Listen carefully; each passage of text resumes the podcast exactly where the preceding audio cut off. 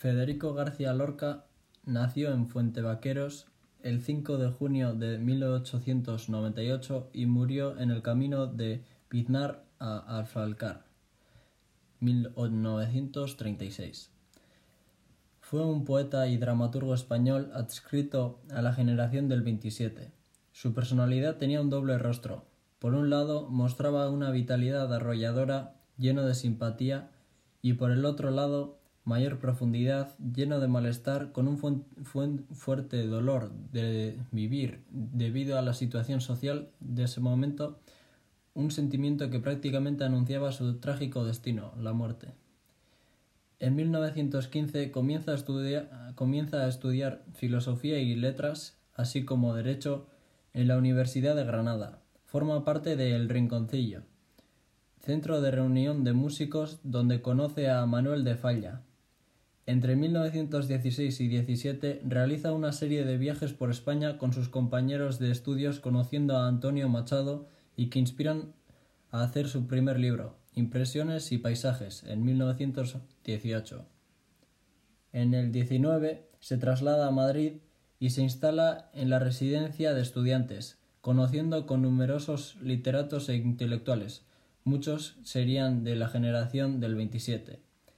Allí empieza a florecer su actividad literaria con la publicación de obras como Libro de Poemas en el 21 o El Maleficio de la Mariposa en el 20.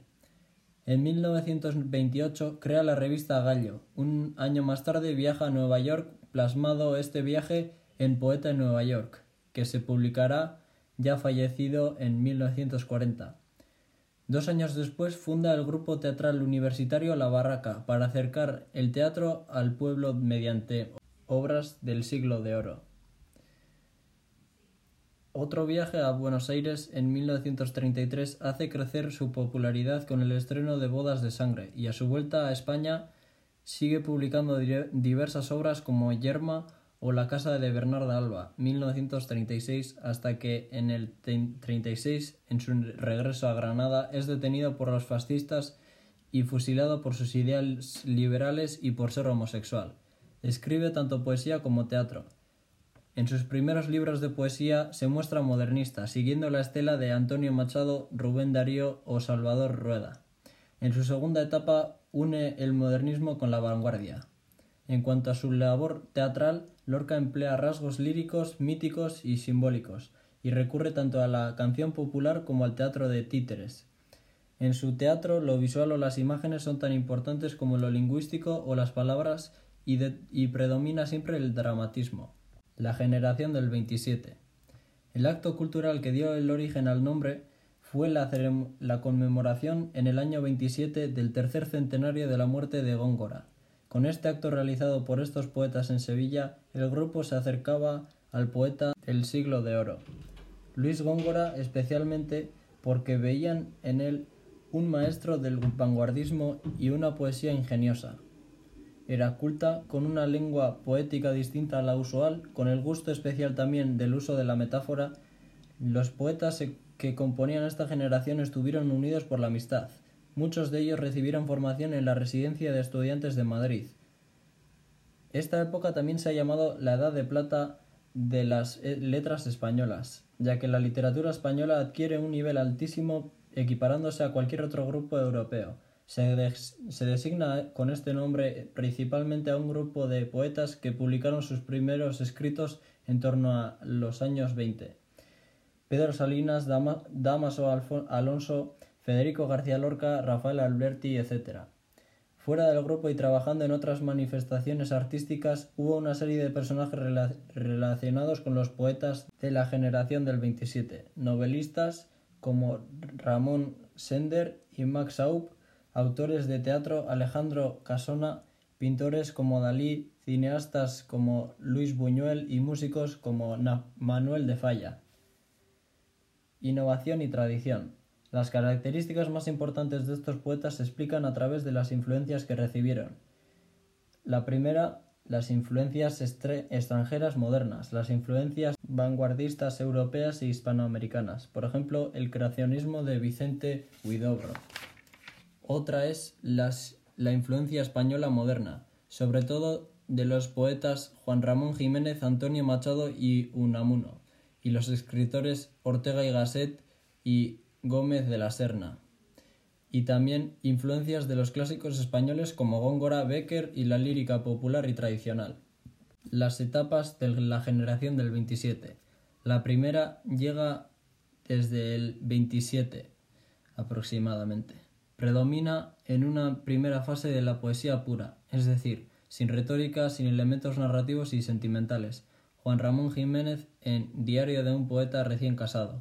Es la recuperación de la poesía clásica, Góngora, por ejemplo, y de las formas de la popular. La segunda etapa es desde 1927 a la Guerra Civil hasta el 36. Tras la recuperación de Góngora en 1927 se produce la humanización de la poesía. Este hecho coincide con la aparición en, en estos poetas del surrealismo francés. El surrealismo permitía que surgieran los problemas humanos y existenciales, junto a la, a la protesta social y política, en los años de la Segunda República Española. La tercera etapa viene después de la Guerra Civil. Tras la Guerra Civil, el grupo del 27 se dispersó. Todos se exiliaron excepto Damaso Alonso, Vicente Alexandre y Gerardo Diego. Por tanto, cada uno seguía una evolución personal. Las obras de Federico García Lorca fueron o dieron importancia al neopopularismo. Su obra está llena de elementos tradicionales que muestran su inmensa cultura literaria, profundiza en el espíritu tradicional de su tierra y de la gente, en la valentía, la melancolía y la pasión. Tenía un estilo particular y estaba muy interesado en las figuras femeninas, en el rol de la mujer, como en la casa de, de Bernarda Alba, las minorías que sufrían la exclusión social, por ejemplo los, gitanos y los negros, los simbolismos y en fragmentos musicales también, y tuvo un estilo que unía lo tradicional y lo vanguardista.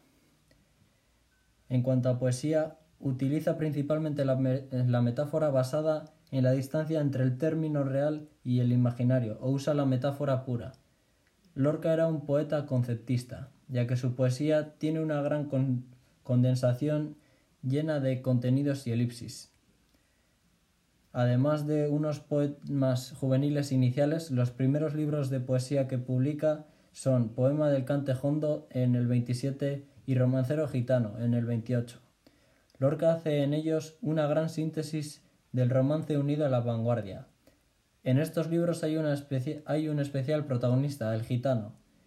Encuentra así una metáfora de sus propias represiones. Es decir, no puede ser libre, los gitanos y los negros, por ejemplo, en cambio, son libres y auténticos, aunque no sea así en sus obras, ya que son perseguidos por la policía. En el 29, Lorca sufre una crisis personal y sentimental ya que se enamora de Dalí, pero este se aleja del poeta porque teme la homosexualidad. Y esto provoca que viaje a Nueva York. Este viaje le permite crear un, un maravilloso poemario distinto, Poeta en Nueva York. Las siguientes características de la obra son que Lorca abandona el tono popular y aparece las formas vanguardistas, que se olvida del romance y aparece el verso libre, que el gitano es sustituido por el negro americano, que va a ser el nuevo marginado, y que la visión de Nueva York no es positiva. También se puede decir que, al igual que en sus obras anteriores, introduce el tema de la muerte y la frustración del deseo. Después de 1930, la producción poética de Lorca decayó porque se dedicó más al teatro. Sin embargo, publicaría Sonetos del Amor Oscuro, que no fue publicado hasta 1986 porque ahí había una censura del régimen franquista y Lorca en ese libro, en esa obra, muestra su homosexualidad. Aquí pasa la forma clásica del soneto para hablar del tema del amor. Aquí afirma el placer y el deseo liberado de culpabilidad. Los libros de poemas más conocidos suyos son Libro de Poemas en el 21, Poema del Cantejondo también en el 21, Romancero Gitano en el 28, Poeta en Nueva York en el 30 y Sonetos del Amor Oscuro en el 36. En cuanto al teatro, en algunas obras, como en las farsas, un humor satírico o una leve emoción matizada de ironía dan lugar a escenas deliciosas, mientras que otras ofrecen un choque de pasiones elementales en un, en un ambiente rústico, fundiéndose lo lírico con lo trágico. Atribuye el teatro al teatro una función didáctica. Es una escuela de llanto y de risa, y social, el drama de una época. Además de autor teatral, fue director y actor en el grupo teatral La Barraca, con el cual viajó por toda España representando obras ante un público popular. Tenemos las farsas y el teatro experimental, que algunas eran teatro de títeres, tragicomedia de Don Cristóbal y la seña Rosita, por ejemplo, o farsas para las personas, La zapatera prodigiosa, o teatro experimental vanguardista como por ejemplo El Público y Así que pasen cinco años. Otras son tragedias, compuestas por la trilogía Bodas de Sangre en el 33, Yerma en el 34 y La Casa de Bernarda Alba en el 36. En ellas el tema central surge de un conflicto, el amor imposible o la, oposición entre la realidad y el deseo, con la frustración como resultado.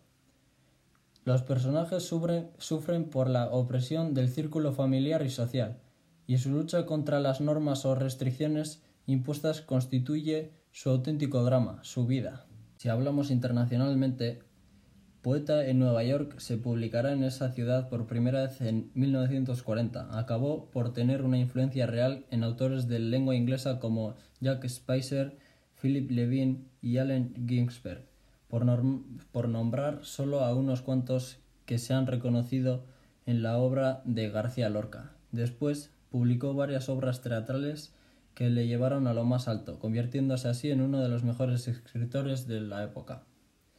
El autor canadiense Leonard Cohen compuso la canción Take This Waltz en 1986 para el álbum Poets in New York, un disco tributo a Lorca.